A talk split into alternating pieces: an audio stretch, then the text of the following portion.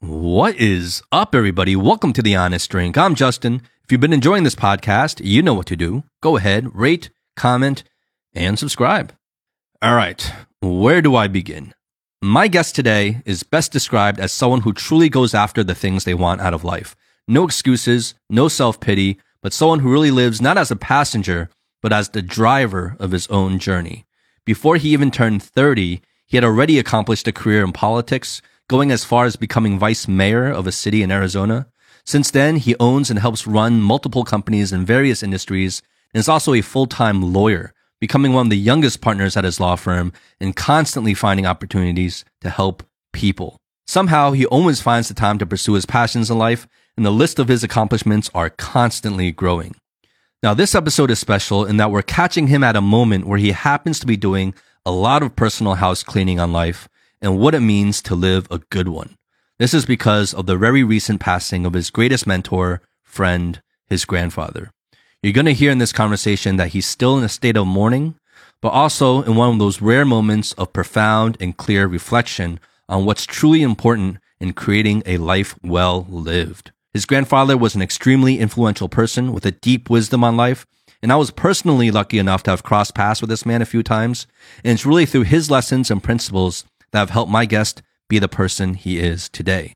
So in this episode, we talk about a lot of things through the context of the life of my guest and his relationship with his grandfather. But it all really boils down to life, death, building virtues, carpe diem, being authentic, being present, taking control, and the endless pursuit of living a high quality life. This conversation was originally just going to be a private phone call. It wasn't going to be on the show, but with his blessing, we decided to record it and share this moment on the podcast. Every time I talk to this guy, I feel somehow I've regained focus in my life. I hope you guys get something out of this too. So without further ado, please give it up for one of my oldest and closest friends, Adam Trenk.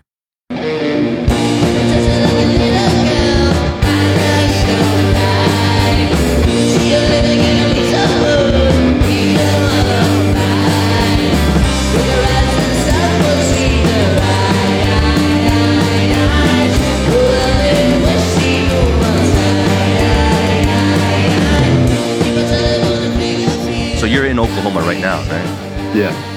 Um, there's no mandates here right now. That's it's a free country in Oklahoma. Yeah. I caught COVID at a time when I was wearing a mask everywhere I went in public, so none of that works. when You when know? I I don't mean to laugh at you catching COVID. Wait, when when was that? How long ago was that? Just a year ago now. It was last October. And what were your symptoms like? Uh, I had a like mild flu-like symptoms, and I was very tired, more tired than I can remember being with any cold or flu that I'd ever had. But the the most distinctive part of it was I've completely lost my sense of smell and taste, and my sense of smell has returned, but it is much less sensitive than it used to be, and it is different.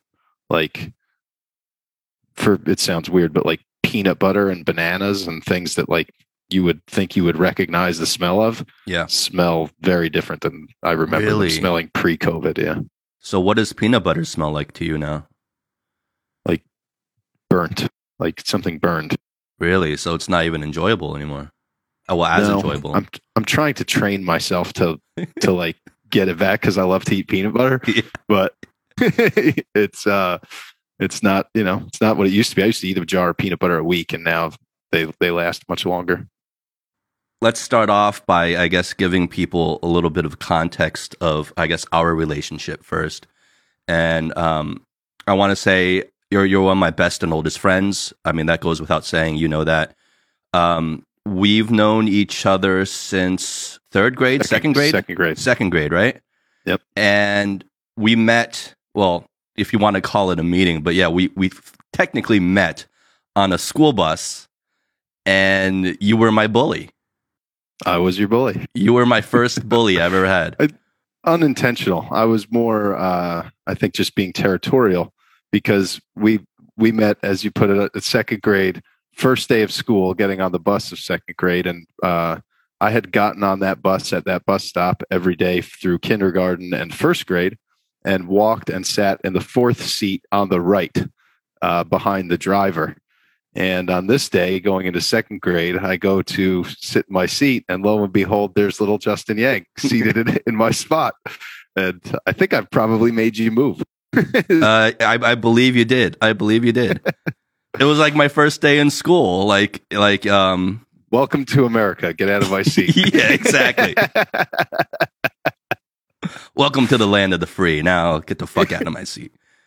But we've stayed uh, the closest of friends since, and I think through middle school, I probably spent more time with you than anybody else, just by virtue of the fact how close we lived together. Last time you came out here, you visited me out in Shanghai, and then it was like we kind of realized like how different our lives were, um, yeah. had become, I guess. And you're always someone that I've always held very high respect for. I mean, not only just as as as a friend of mine, but you know, as uh, like the person you become, like your your professional life and the kind of integrity and I feel like life principles you hold. Again, my condolences, you know, for the recent passing of your grandfather Al. Um, I know that's still pretty raw, but um, you know, last time we spoke on the phone was um, you know, right after he had passed, and you had told me the news, and you were writing the eulogy, and I read your eulogy, and there was so much in there that I, in a, you know, for lack of a better word, that I envied about your relationship with him. And there's so much I want to learn secondhand through you about the kind of life lessons and principles that he either directly or indirectly um, passed on and influenced you in. Maybe kind of highlight a little bit about kind of relationship you had with your grandfather, if that's not too personal or. No, I, it's not too personal. Um, he and I were remarkably close. Um, I mean, you you know as well as anybody that um, my childhood was for being financially very comfortable growing up in the suburbs of New Jersey. I I imagine it being uh, relative to others and certainly as i observed it of course you never know what's going on inside anybody else's homes but it was traumatic and difficult for me. Um, you know and, and i've heard uh, other people say like joe rogan says on his podcast you know the most difficult thing somebody's ever experienced is the most difficult thing they've ever experienced and that's their reality. But at eight years old uh, my parents divorced um, which candidly I didn't see coming at that age. You, know, you, hear stories of people talking about their parents getting divorced, and it's like, oh, it, was like a relief when it happened because the home was contentious and it wasn't a happy place to be, and you know, just wanted the separation between your parents who were always fighting. I have no recollection of that. Well, you were too, you were so young too. I was eight, even yeah, yeah, eight years old, but like, but, but living in a happy home at that time, and then uh, I, that really shook me up it felt like an earthquake had destroyed my house, basically, to use a euphemism. And um, around that time, my relationships with both of my grandfathers became uh, very important. They they sort of stepped up, and I don't think it was through any fault of my father's. I think it's probably a mutual thing between both my parents and circumstances. But um, I, I, wasn't seeing a lot of him, and uh, my sadly, my mother's father passed away just two years later.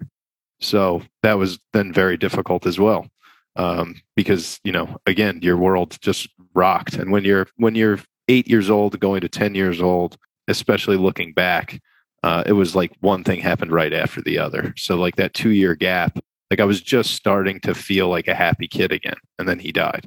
Um, and you probably remember that because we were in sleepaway camp together and i left camp early and i think you were upset about that for quite a while. Yeah yeah, I felt um, abandoned. yes, I know. I'm sorry. um, so that happened, and then, um, you know, I became a disciplinary problem for my mother and for the school that I was in. Oh, and, oh yeah, uh, yeah, I was a little bit of a derelict. I think I was just acting out on whatever those traumas were. And at around that stage, when I was in sixth grade, my father's father really became the central figure in my life. Um, and I'm, give me just a second. Oh man, take your time, bro. I know it's still raw. Yeah. Um, yeah. So he just became the central character. He, um, was there, accessible, and um, that's a tremendous. Uh, I guess it's symptomatic of who he was as a person that he stepped into that role at that time, despite everything else going on and what was then a a man in his mid 60s who had, you know, a big career and businesses and a wife and other grandchildren and children and everything else for him to step up that way. Um, and he did. And what's really interesting about that, and i am going to fast forward 30 years, um, I didn't realize until his passing just a few weeks ago that it was not unusual for him to show up for the people in his life and to give of himself in ways that frankly you just don't see you know to be all in you know and to focus and be present in the moment all the time when it's necessary uh, is it's a rare thing and this is a guy who certainly he did that for me as his grandson but he did it for everybody that he encountered he had a he had a way about him and he had a, he took a genuine interest in people. He used that or leveraged that interest, which has been a, maybe a unique attribute of his own, to enrich his own life. I'll, I'll rewind now back to uh, you know sixth seventh grade. Uh, you know, I was having a difficult time. I got th- I got thrown out of public school, up in a private school, Newark Academy, for two years. Thrown out of there, and uh, you know, I was miserable for the two years that I was going to Newark Academy. I didn't have any friends. Um, I didn't feel like I fit in with that group of kids. Um, and he recognized that. So I would get on a bus, ride 40 something minutes to school in this, you know, little bus that would pull up in the circle in front of the school. And, you know, within a couple of weeks, obviously he became aware of how difficult the time I was having. He was there. He met you at the school when you got off the bus? Yep. Yeah. Uh almost every fucking day oh. for two for 2 years of school. Um you know, that I mean that's just crazy. Think about it. Uh, so anyway, um that's just, you know, one anecdote of the things that he did to, uh, I guess, help me get through what I was going through. And then eighth grade, uh, I got to go back to public school because I got thrown out of Newark Academy, and um, I guess whatever happened, the school administrators at the public school decided to let me back in. I went back to Valley View, which was the public school in Watchung, and he stayed a central figure. You know, showed up to basketball games when I played in the middle school uh, basketball team, science fair, you know, the things that your parents would come to. He showed up. I th- it was sometime during the eighth grade, near the end of the year. Um, my father actually broke the news to me that my grandmother, his wife, had lung cancer.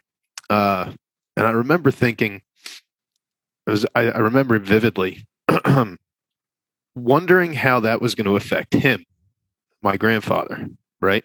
and not that because I wasn't close to my grandmother and, and wasn't worried about her health or her well being, but I, it struck me how close we were that that was my first instinct was to worry about, boy, he's going to have a hard time with that.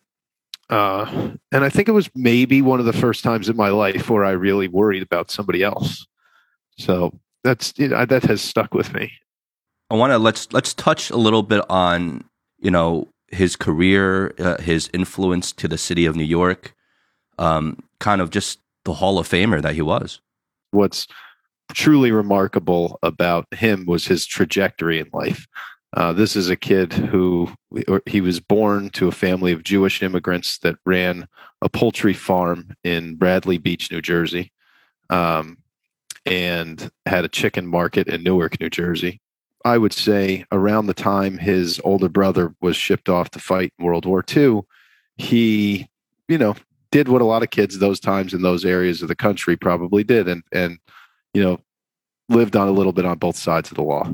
Um, was a little bit of a derelict himself, in a different way than I was when I was a kid and when I was in trouble. I mean, he was on the street, and um, he ended up with my grandmother, whose uh, father was a uh, the head of a union, the retail clerks union in New Jersey, and tied to the Jewish mob, uh, which was tied to the Italian mob, and you know ultimately, I guess, all the way up to the Kennedys. We now know if you open up a history book, but uh, he, you know, started out uh, life that way. You know, he didn't go to college fresh out of high school. He ended up in the Air Force. You know, he he got married to my grandmother, started a family, and went into the insurance business, working for a guy named Louis Saperstein, who, you know, just to demonstrate the ties and how close he was living to, you know, to, to the edge and how potentially his life could have gone badly.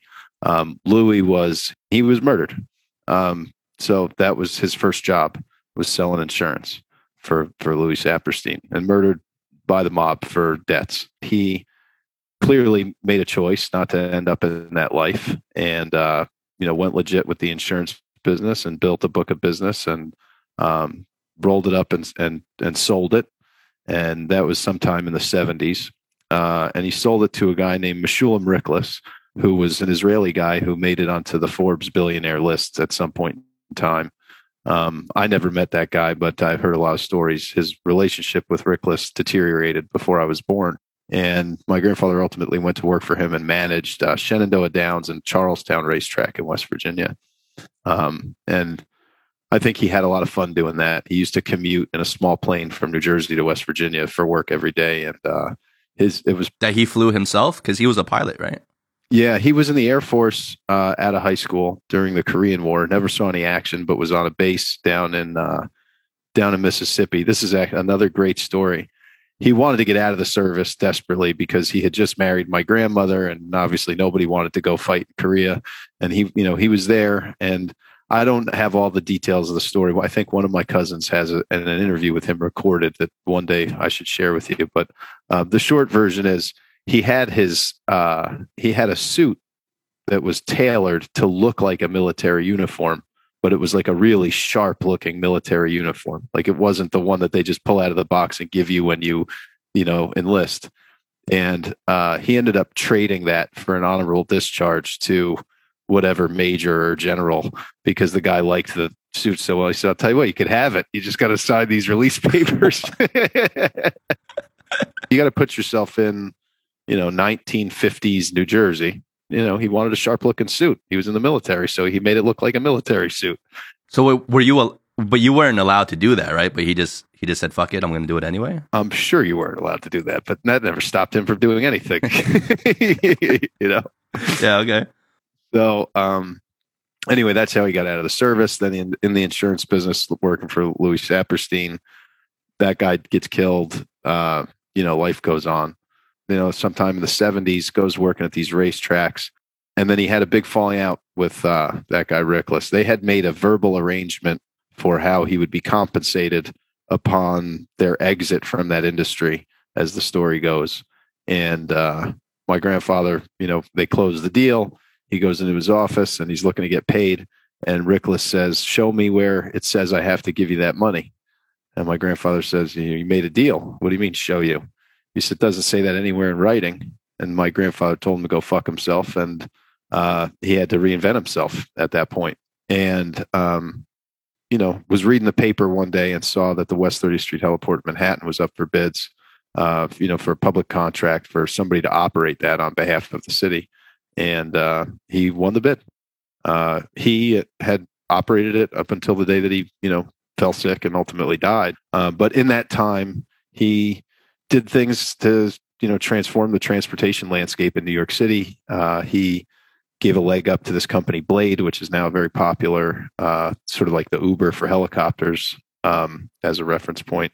And uh, he was very influential there. And he, you know, he he gave of himself to, I think, in the beginning to politicians and people around because he wanted to curry influence. I, I believe that that would have been the initial motivation. And then I think as he got older, um, I think he began to take a real interest in politics because he wanted to make a positive difference on uh, in, on his country and in the neighborhoods that he lived in. And um, you know, he's he was ultimately very close with Senator Frank Lautenberg and uh, his successor, Cory Booker. Um, Cory actually wrote a, a, eulogy for my grandfather that was read at the synagogue um, on his on on the day we uh, buried him, and uh, he maintained friendships and made friendships everywhere he went, and I think that's his greatest gift to, to that he left with us.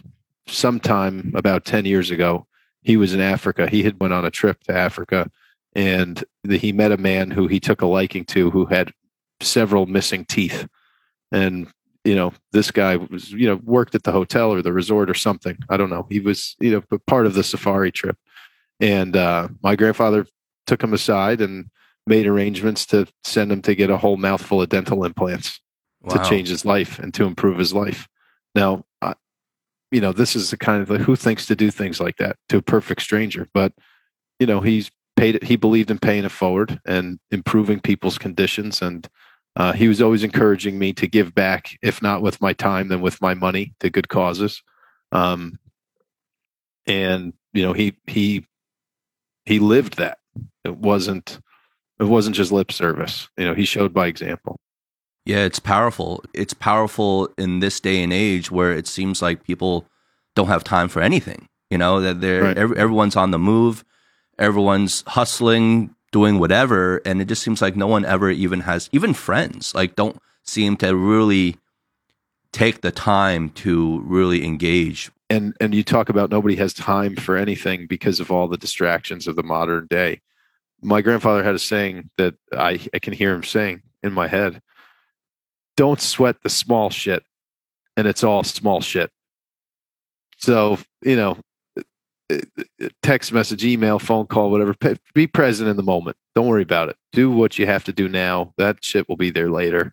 Um, it's kind of one of the ways that you can interpret that expression and he surely lived by that. And he never really got worked up about anything. It seemed like he had a really optimistic view on life and that life is ultimately good. But he wasn't naive about it, right? Like he knew right. the dark, the dark places and the shadows and the shadowy corners around, you know, lifespan. But like, it, he didn't. I, I feel like he didn't let that ruin his overall view on life. He really did have the philosophy: life is good. You, when you would call him, ask him how he was doing every day, it was never better. Um, he had a tremendously positive outlook on life, and you know, shit happens. But what, is, what does that mean? We shouldn't enjoy what we've got? I want to kind of switch the angle a little bit here. How you live your life and how you go about dealing with shit in your in your day and in your personal life and your outlook. I aspire to be as even keeled as he was. Um, but I'm 38 and I didn't meet him until he was in his 60s. So maybe by the time I get there, I will be. Uh, my philosophy is sort of like carpe diem, you know, seize the day. Um, I, and he, I certainly th- through his example, if not through his words, um, have taken that approach to everything I've done in my life. If I see something I want to do, I just do it. Uh, you know, for when I was 25 years old, I was in law school. I decided to run for the city council it was against all odds. I mean, here's a you know a kid from New Jersey living, you know, a carpetbagger in the Southwest in some rural town, you know, and I'm going to run for the city council. And they wanted to kill me down there, literally. and did uh, they? Yeah, and and I just went for it, you know. Um, you know, I went down there to upset the apple cart. I went sat in on a couple city council meetings and saw what they were doing and said like, this shit isn't that hard, and these people are stupid. you know, like I, I, can do this. you know, uh, let's protect my investment. I just bought a house in that town and decided to get involved. But um, yeah, uh, he was encouraging, and um, I've taken a lot of that with me. I mean, I, I've told stories about how I how I got into law school and then how I got out of law school by just kind of having I don't know what the right word is for it without being too crass, but uh, chutzpah, I guess when I got out of college, um, I applied to ASU and Seton Hall for the two law schools, and uh, I got my acceptance letter to Seton Hall Law School, but I didn't want to stay in New Jersey, so I wanted to go back to Arizona where I went to undergrad. So I assumed that if I got into uh, Seton Hall, certainly I must have gotten into ASU, my alma mater, right? So I quit my job and packed up, went back to Arizona, and anxiously awaited my acceptance letter, only to get a rejection letter. Well, if I wasn't my grandfather's son, I don't think I would have had the balls to do this. But I called and I wanted to speak to the dean. Like, how dare you not accept me into your law school? you know, and uh, making a long story short, she wouldn't see me. So I'm later, about a month later, made an appointment under a different name to go see her under the pretense that I was going to give a donation to the law school because April 15th was coming up tax time. And I show up. This is kind of crazy, but hilarious. The same suit I wore to my grandfather's funeral, which was a suit that he bought for me when I turned 21 at um, at Barney's in New York, a Hugo Boss pinstripe suit with sharp lapels. I mean, just a gangster suit, like right off The Sopranos. And I show up to the dean's office at a college in Arizona, you know, at the law college, dressed in this suit because the only suit I had, you know, on, on, based on a false pretense that I'm there to give a donation to confront her about not letting me into the law school. her name's uh, Patricia White, ultimately a great lady and helped me out. But the first thing she said to me is, who are you really and why are you here?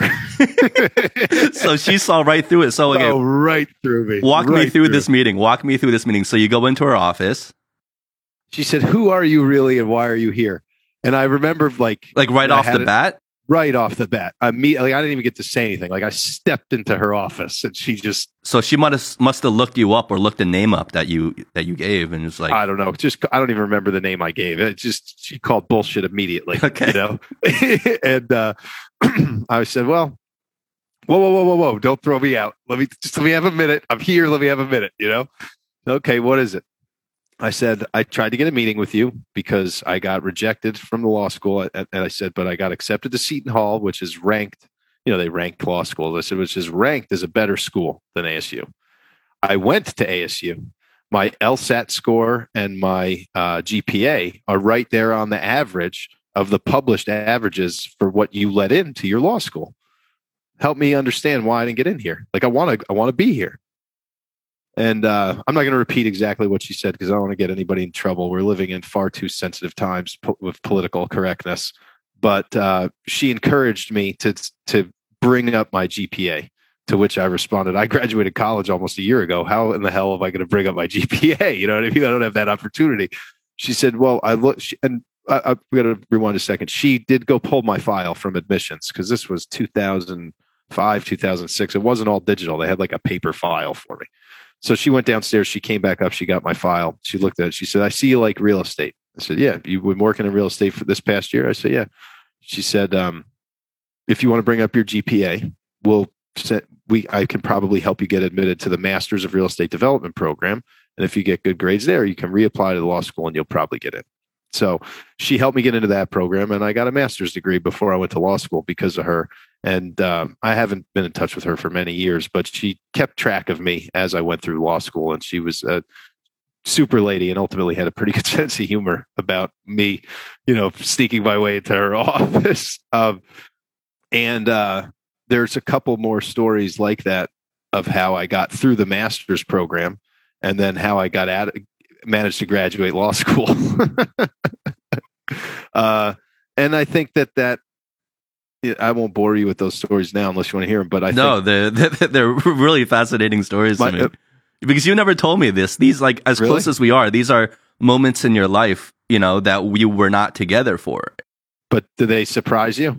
They don't surprise me one bit, but it's fucking interesting to listen to. Yeah. So like, so you you put it away. Chutzpah is that how you say it?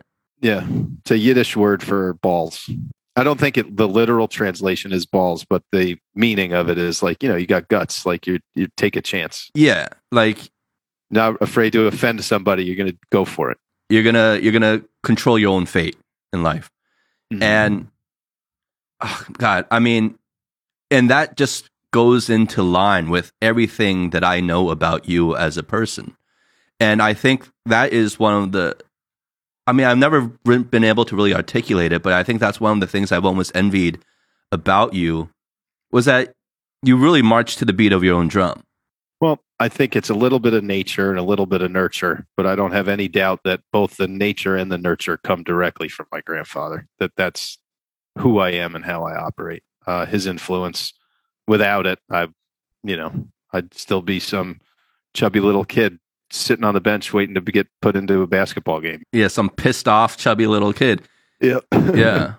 It, it's because it's really two different Adams. You know, like the the Adam I knew growing up was just miserable, pissed off kid. I mean, we had our fun moments when we were together, but I Sure. feel like ult- like outwardly you were to anybody else, I feel like they would just see you as a very miserable kid. Yeah, it was sad. I mean, like I said at the beginning of our discussion, um, you know, I, I'm not not woe is me, but these those were formative experiences.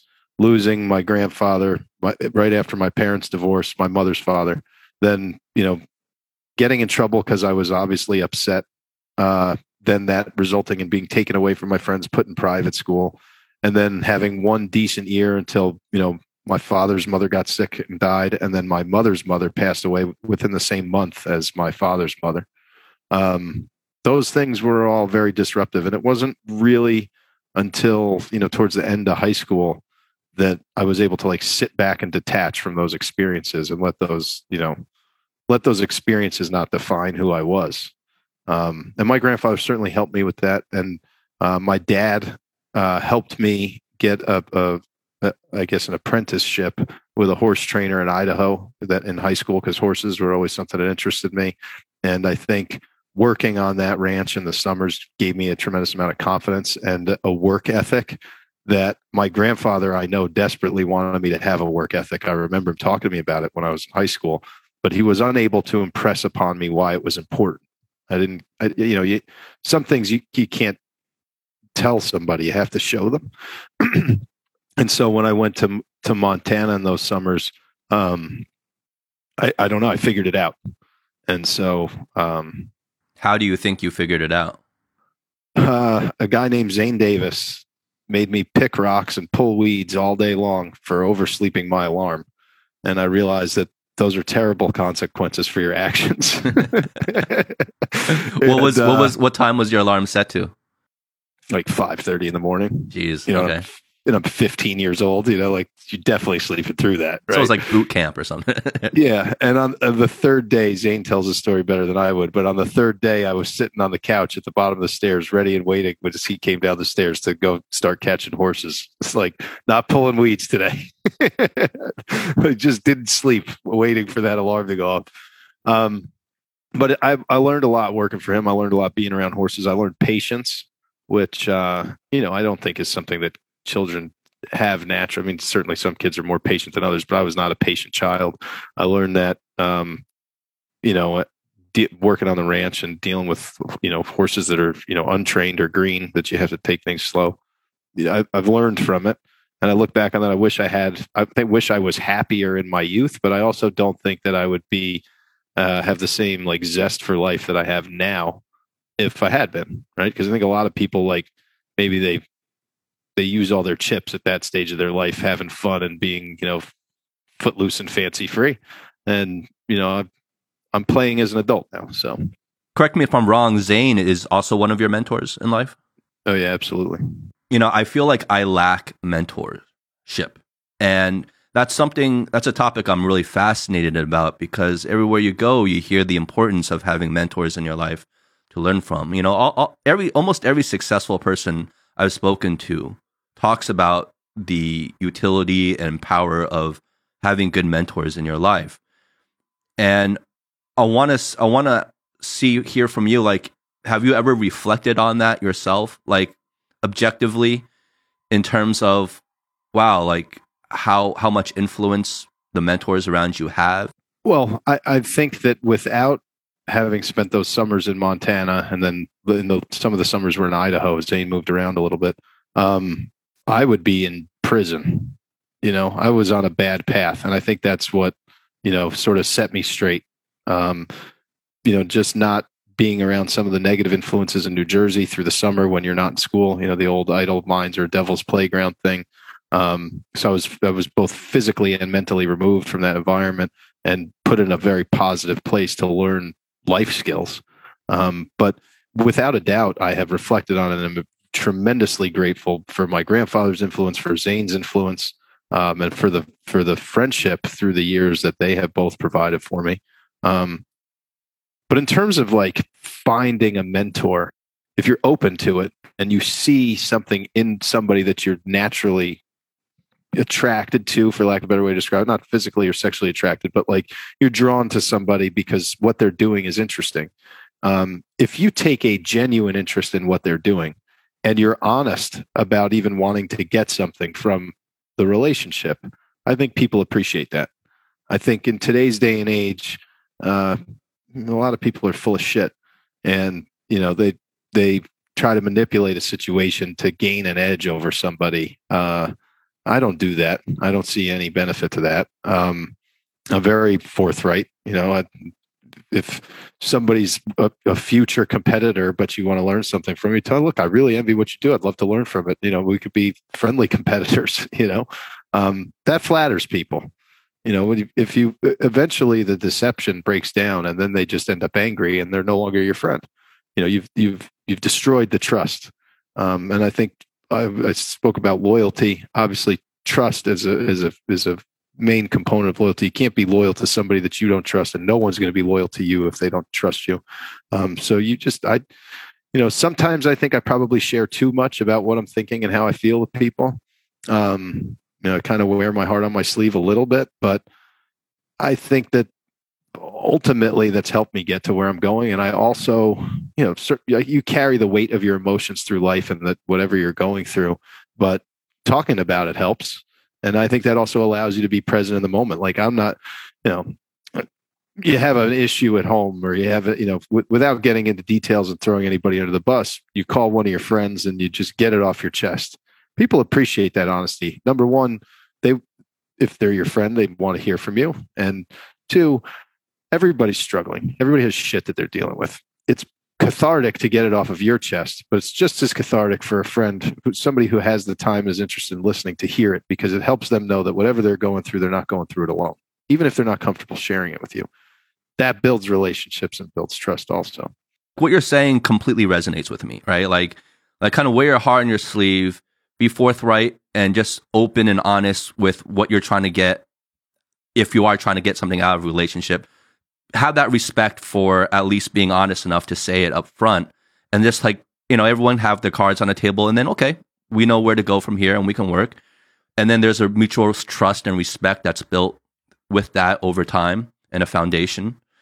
Um, but maybe i've made the mistake in my life of conflating that with just being very blunt and very frank with people. And us growing up in Jersey, that's how we all were. Like, you know, in our in our with each other and our friends, like we we ripped on each other all the time. There was no mincing words and we said how we felt, like period. Sure. And it wasn't until I had moved out to California, you know, being a Jersey boy, and then, you know, I've said this on the podcast several times when I moved out to California, I brought that same attitude um, to kids in California. And what I found out really quickly they was they think you're an asshole. they thought I was an asshole. Exactly. They thought I was an asshole. And yeah. that completely blew my mind because right. like in our friend dynamic back in Jersey, I was not the asshole guy. Right. They thought just I was just like super alpha, super aggressive and just being a jerk. And in my mind, I was just trying to be really friendly, right? But right. the more friendly and the more close I felt with someone, the more blunt and honest I felt I should be with that person. And it was perceived completely in a different way than I had intended. And that kind of tempered my, because I spent so much time out in California, that kind of really tempered my ability, I feel, or my willingness, not my ability, but my willingness to be always so blunt and forthright with everybody right up front, right out the gates. And I had to be like, okay, well, I had to maybe tread a little carefully here and, and be a little careful with my choice of words and and all these things to second think what I am saying. Have you did that does that experience resonate with you at all? Has that ever affected you at all? Absolutely. But before I answer your question, it's my turn. I want to answer ask you a question. All right. How do you, how how's it in China? Like you got New Jersey, you got California. Yeah. I know I, I I relate to both of those scenarios, and I know exactly what you're talking about culturally. Mhm. When I was in China, I really just spent the time with you, so, and I don't speak Chinese, so I, it's hard for me to say. What's the culture in China like? What's it, what's going on in Shanghai? Like, how do you relate to people? Do you have to sort of like mellow your tone and beat around the bush, or do you just like straight out and say it? Like, what do they want to hear out there? Okay, great question. Um, I feel like it's separate. So there's the business communications in China and the business culture of b- building relationships business wise, and then there's like personal and familial relationships. And I think in China, for familial relationships, people are super blunt with each other. I don't think, I, I- obviously, I'm generalizing, but for the most part, I feel like parents and your closest friends are going to be super brutally honest with you, tell you exactly how it is. They're not going to sweeten, they're not going to sugarcoat anything generally. But I feel in business relationships in Chinese culture, you have to kind of talk in a circle and you kind of do have to beat around the bush. Um, Romance them a little bit. romance them. Well, not romance them, but you can't be so direct. Like A to B, this is exactly what I want. Um, I've made this mistake before. Obviously, you know, I, I've done business here and I've worked here, and I've made the mistake before of sitting in some meetings with some factory bosses, and you know, we're talking about price and production. And me coming with my American mindset, I'm like, okay, I don't want to waste anybody's time. I'm sure they don't want to be here a second longer than they want to be. So I'm just going to get right to it, get right to the chase. This is the price I need it at. This is my this is my bottom line. This is what we need. Boom, one, two, three, bing, bam, done. Right. And I realized that that approach wasn't getting me anywhere because people don't want to be just like boom, right? They want to be, they want to try to at least feel that you're trying to create um, a relationship with them first. And they want to know that I can build this business relationship with you, or at least that you're trying to build it with me and what your vibe is. And then we'll get to the nitty gritty instead of just diving head first. if it's genuine, that's very healthy, right? If but if it's if it's if that's a facade of its own, then you know it's a lot of bullshit. But if it if it really and maybe it stems from something that used to be genuine in today's fast-paced world, it it feels fake. I don't know. I'm just surmising, but um, that sounds like a very healthy way to do business to get to know the dynamics of the people in the room before you start, you know, getting down to brass tacks. I think there's an opportunity in that uh, that cultural dynamic for you to build strong relationships and find the mentors that you sounds like you're looking for. Um, if you were to approach those interactions sort of with like a completely open mind and being totally honest and authentic in them. To be brutally honest, I've done a terrible job of doing that so far with my time in China. Uh, Um, you you impatient fuck. but it's also it's also you know me i'm like more reclusive right i'm more like in, intro, Right. introverted so it's like it, it's draining on me to to try to build relationships even when i want to build relationships it's draining Mhm. and i think that's why when i look at you my eyes widen up and i'm like oh man like i feel like you're doing it so well and you you, you have this gift and this art and skill to building relationships and building friends and having mentors but I I'd be lying to you if I didn't, you know, say that there's many many occasions in my life, particularly early in my career when I would go to a lot of networking events and hand out business cards and trying to, you know, just get my practice rolling at the law firm. And also when I was in city council and went to neighborhood events to, you know, glad hand people and whatnot. Um, where I literally like I don't know if you you've obviously we saw Pulp Fiction in the theaters together when we were 12. So yeah yeah. uh, the scene at the beginning of the movie when they're about to go in to get the briefcase and they you know they like take a breather and they're like all right let's get into character. And then they go into the you know they get they Yeah. go to the room and shoot them up. Um like i have to be like okay take a deep breath. All right let's get into character. Like go in there and you know not necessarily put on a show but like mentally prime myself for what it can be a draining experience particularly you're not in the mood you know you just worked all day and you you know you got to in my case horses to feed at home and i was at the time i was newly married and you know had a wife i wanted to go see and what you know so but you got to do it. And um, you have to like put yourself into that mindset of like all right let's this is what we're here for so let's let's make the most of it kind of thing. Um, it's not always easy, but you develop that skill and it gets easier. And like, you know, I have a, I have a buddy in Arizona who's very politically active still, uh, who I met when I was going through my campaigns and whatnot. We're very close friends, great guy. Um, but he invites me to all these events, and I'm at a phase in my life where it's just like, ugh. He'll probably hear this podcast. Sorry, bro. You know who you are. I'm not going to say my name. Uh, you know, but he invites me to all these events, and like, I cringe at the thought of like I'm letting him down. That this is a buddy of mine. He wants me there. Sometimes I go, sometimes I don't go. Sometimes I'm genuinely busy. Sometimes I just happen to be busy. yeah, happen to be busy. Yeah, exactly. Um, but when I do go, and, you know, sometimes you just put on a brave face. You're there. You show up for your friends. You show up for your people. Um, you want to support them, and you've got to get into character to go into those rooms and shake hands. And you know what? If you take the right approach, you'll make good friends in those situations. I mean, I can't tell you how many of my law clients that I met at the start of my career, you know, that I'm friendly with now and who've referred me business and who I've helped them be successful in the things that they do. And like those are meaningful relationships that I have cultivated, you know, in the same vein as my grandfather moved through his life. And uh, you know, I think if you if you're aware of it, that's a good first step to to doing it, right? If you're if everything you're doing is rote and you're just sort of you know passing through life as a passenger um, then you're not actively taking an interest in those people. And sometimes you don't want to but do it because there's a payoff there.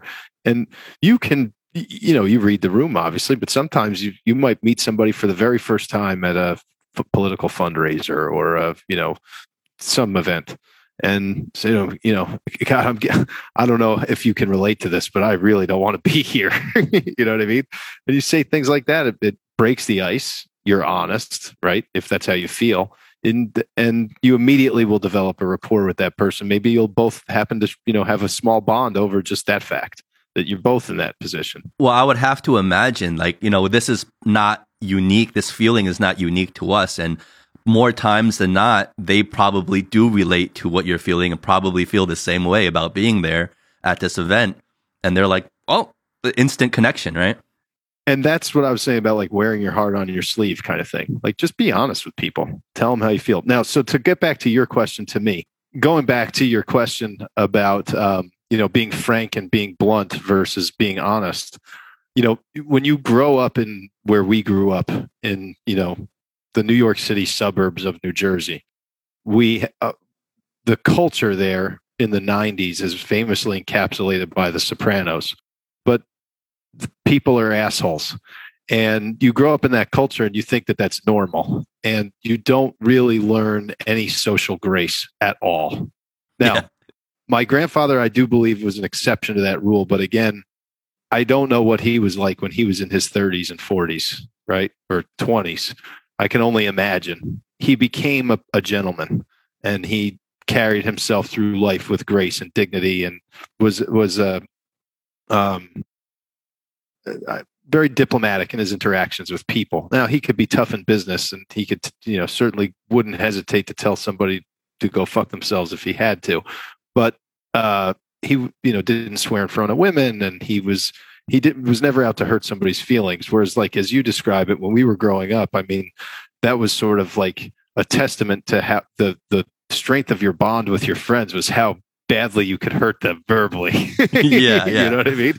Like how how far you can push it without breaking your friendship, you know? Right. And sometimes by the way, physically. I think we were physically abusive to each yeah, oh, other oh, yeah. a little bit too. Yeah. Oh, yeah.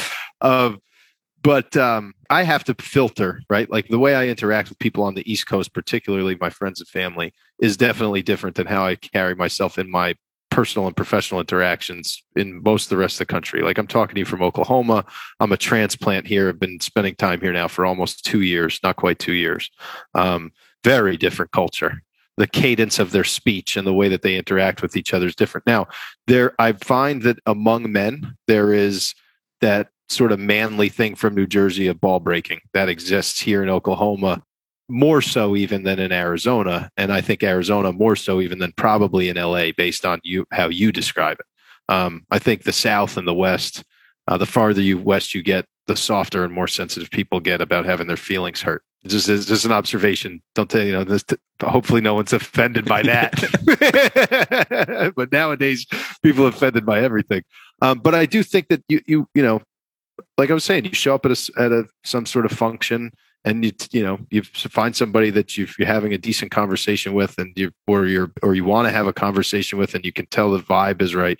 Yeah yeah be honest. You know i really don't want to be here right now or you know there's so many things i'd rather be doing but you know it's good to see so and so or you know and try and deliver your authentic your your truth your authenticity but do it you know you can be diplomatic about it without being offensive. And that's that's definitely a cultivated skill. Having grown up in new jersey i've had to you know temper that.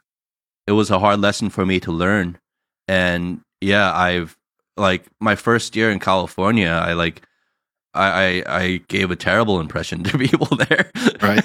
Yeah it was it's really funny.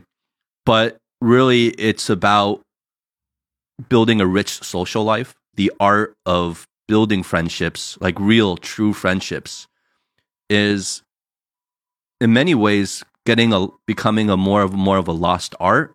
I feel like communication skills are are maybe becoming lacking and interactions, physical interactions are becoming lacking, especially with the pandemic. And I just want to hear from you like what is Adam's take on the art of building friendship and your perspective on that?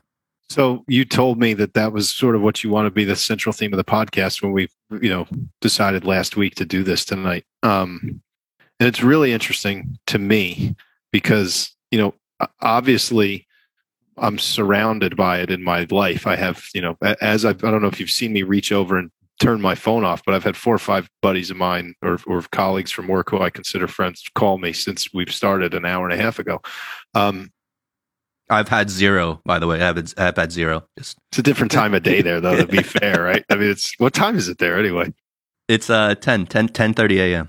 Yeah, no whis and no whiskey. No whiskey. Tea. I don't have anything to drink either. I'm a little disappointed because I thought about like going to buy a bottle and getting a bag of ice. I'm here in my office. I don't have a refrigerator, and I completely forgot. I got busy with the day, and I yeah, you fucked it, up. But I, you fucked up. Yeah, I blew it. How's it going? Uh, in terms of like friends, so definitely, I, I, my grandfather led by example in this fast of his life. Everywhere we went, he knew somebody. He had a friend. He took me to somebody's house, or we met somebody for dinner. Or he knew the maitre d, or he knew the bartender. He knew the doorman. He knew the the car valet. He never looked down on anybody. Never talked to anybody. Doesn't matter what walk of life you're from, what race you are you know, if you have any physical ailments or disabilities or whatever, he treated everybody exactly the same. And he judged people based on his interactions with them and his interaction with them alone. I think if he ever heard something bad about somebody, he took it with a grain of salt. If he didn't see it with his own eyes and experience it, he treated you, you were up here, and it was up to you to bring yourself down. I think that I've learned from that example uh, and I engage people in conversation wherever I go. You know, if somebody doesn't want to talk to you, I'm not trying to be a pain in the ass. Like I won't talk to them. But if somebody's you know open to having a dialogue about anything, wherever I am, I talk to them.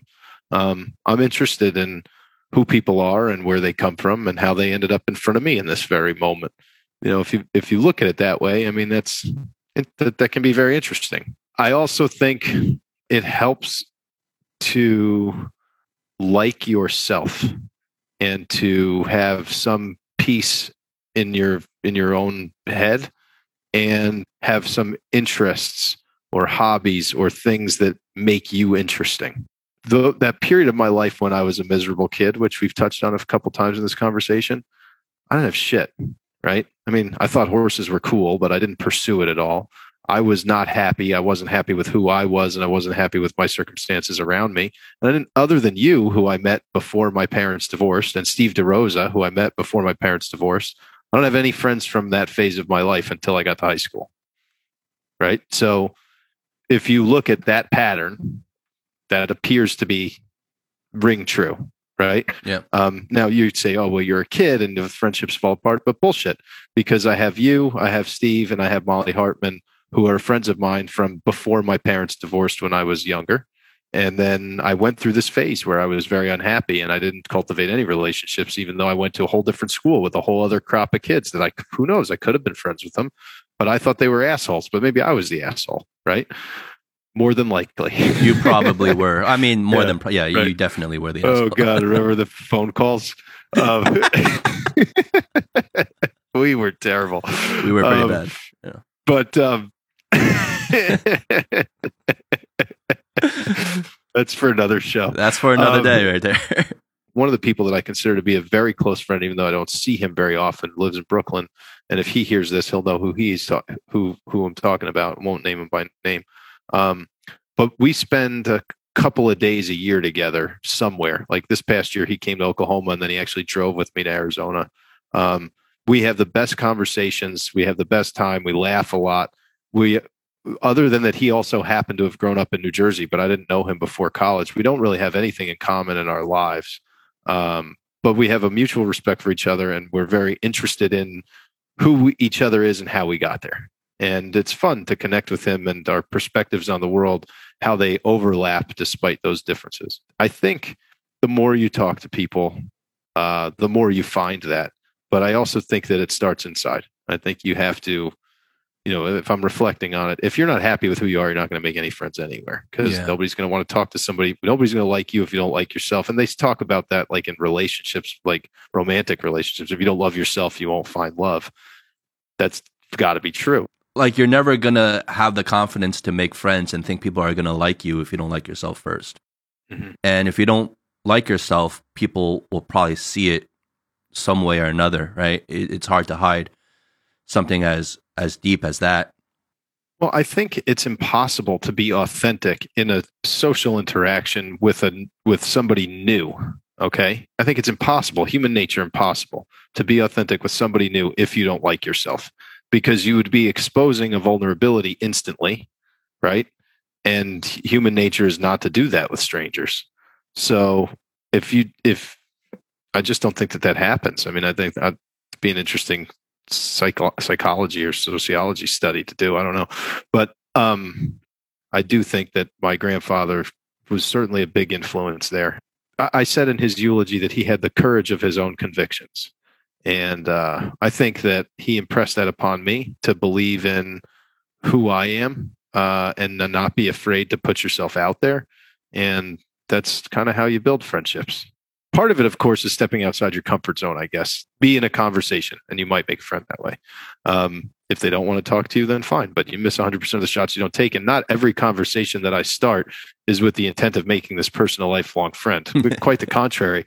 Sometimes, sometimes it's just because I'm, you know, attention deficit disorder and like I need to occupy my mind by doing something. So I engage with the, another person in the room. Um, you know, it's a, and occasionally those develop into friendships. But if you have an interaction like that a day over the course of my 38 years, you're going to develop a lot of friends. That's something that really stood out to me. And it was something I always took note of and be like, hmm, you know, that's something I should learn from. That's something I should try to do, even though it's a little bit against my nature in terms of my my personality type. But like last time we were together, you were out just talking to strangers, like just starting up conversations cold you just walked up to a table full of strangers and and all of a sudden before I knew it, they were sitting with us and we were dining together, like laughing, having a great time together. And I just felt like, wow, that's really powerful. Like I just look at it and I see that as an art. I see that as a skill. Certainly talking to people is a skill. Um, but I don't think that it was like I set out to do that. I think it's the consequence of other things that I endeavored to do that skill became necessary. Like, you know, developing a book of business for a law practice, running for city council. Um, those were things that I did in my late 20s that is definitely where like I cut my teeth, so to speak, at personal interactions with strangers because you just you have to engage people in those settings and i did a lot of it i think it's fair that, to say that i was deliberately putting myself in those situations for personal gain at the time right? I mean, I'm 27, 28 years old. I'm at a law school. I'm either running for council or on the council at that time in my life, um, trying to get votes, trying to get people to like you, trying to get people interested in your policies, trying to recruit new clients. I mean, I was de- deliberately networking for that purpose. Um, ultimately, you burn out on that because you know I, I don't really go to networking events at all anymore unless it's something I really want to go to or if it's a fundraiser like that this buddy of mine in Arizona drags me to sometimes. Um, because I'm just over it. But I have that skill, I guess, that I developed in that environment now translates to, you know, I do take a genuine interest in people when I go somewhere. So if something piques my curiosity, I'm not shy and I'll talk to them. And, you know, if they reciprocate, great. And if they don't, don't, I'm never, I don't ever, I don't really get embarrassed. I mean, that that thought process never even enters my mind. Like I don't worry about like, oh, this person's going to think I'm an idiot. Like, yeah, if they don't think my joke is funny, then I'm just going to go on with my night, you know? Um, and oftentimes my jokes are not funny. What's to be afraid of, you know? Because a guy going to punch me in the face? I mean, I, I don't know. Mm-hmm. Uh, it's not, I mean, I'm not going up there insulting his mother. I'm asking him if what he ordered off the menu, you know? But it, it is this fear of, oh, am I just going to make a fool out of myself? You know, like, oh, what if I walk up to someone and they just want zero to do with me and I just end up feeling like rejected and made a fool of in a way? Yeah, I mean, that happens way more often than not, for sure, right? Like, you try to have a conversation with somebody you've never met before, like, eh, particularly, right? Like at an airport or on an airplane. Um, that's almost become cliched, like to talk to somebody that you're sitting next to on an airplane. Um, I did, did like, okay, you don't want to talk to me. All right. Well, in my head, it's like, oh, fuck you too. Then, you know, like, like, I don't really worry about it at all. Do you strike up? Are you always the first to strike up conversation with the person sitting next to you on an airplane? Funny. No, not always the first, but I almost never talk to someone who starts a conversation with me. like, I don't funny. know why that, I don't know why that is, but like, it's like, nah, not, I don't like your approach. because you feel like you need to be in control. You need to have started the conversation first. And if they maybe. started first, you're like, nah, fuck I, that. maybe there's some subconscious, you know, superiority bullshit going on there. I don't know. I don't, it's not, I just, I don't know. I don't know why. That's just kind of how it's played out. Like up and go the headphones, you know? But um, I, God, I haven't been on an airplane in so long. It's hard to even remember. I haven't been on an airplane since March of 2020, and I've been all over the country. I've been driving. Was well, that just because you hate airplanes? Because you do hate airplanes, right? Yeah, I think so. It's just you can't. You just can't stand sit still for. I can't sit still. Uh, so this gets to a phobia. I don't think I'm afraid of death, but and this will sound. This may make me come off as sounding crazy, but maybe there's someone in the audience who will relate to this. I don't want my death to be so impersonal that I die together with like 200 people I never met. really? Is that I mean? it? Yeah. Is that like, why you I'm hate airplanes? Afraid, I'm not afraid of dying in a car accident alone. You know, like, oh, that was my time. You know, I don't, I you don't want like, to share your death with other people. Yeah. I want it to be much more personal than that. Like, I, I don't know. That That's, that's really like, it's so stupid. But that's that's like a thought that goes through my head. It's like we're all going to die like cows you know in a cattle car this airplane. Like i feel like that's a should be like a personal moment. Mm-hmm. i don't mm-hmm. know. That's a it's a dumb thing but it's a thought that i've had for sure since i was like in my teens. Has uh i mean speaking of death has has the recent passing of al kind of given you a new perspective on life and death and that whole conversation? It's front and center. So um, I think I like to put it in, in in your words as a perspective. It's just like it's under a microscope right now. Um, what is like your own mortality or or what? My own mortality and what happens after death. Uh, given way too much thought to that the last couple weeks. You're gonna choke me up again, you fuck. um, yeah. Uh, you know, I know you and I've talked a lot about this in the past, I think, but like, you know, what is consciousness? And, you know, does like, does consciousness beget the physical world or is consciousness the consequence of the physical world? And I have spent a lot of time thinking about like, you know, in the wake of my grandfather's death like what does it all mean? Where do you go? You know uh, certainly natural things to think about after you lose somebody as close as i was to him. Um, i don't have any brilliant conclusions to share with you. I'm just perplexed by it. You know like the whole cliche that life is short and you know it really is like does that does that feed into any way that you kind of want to alter the way you you live your life going forward. Because of his influence in no small part i'm tremendously blessed to have lived on my own terms as you described it and to take the chances that i think will help give me you know some satisfaction or gratification out of life to, to, to do good for other people to get to know other people to learn to grow to take chances both in my personal life and in business um, you know, to have strong relationships. I don't think necessarily I'm going to be changing that. I think what I'm going to do is appreciate it more. And you can never be too kind. Developing that appreciation for, for that tenant in life too late, I think.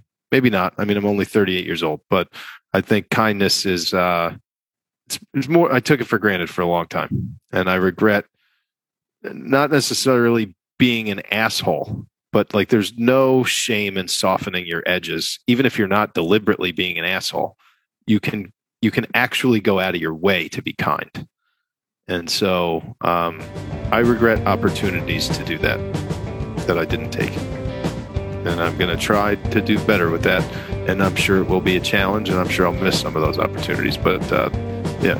I really enjoyed talking to you man. This was good. We should do this more often like podcast or not. Oh, I've been trying to convince you for a couple of fucking years. You're like, oh, we'll get around to it. Took my grandfather dying for you to invite me on. you know? the sun will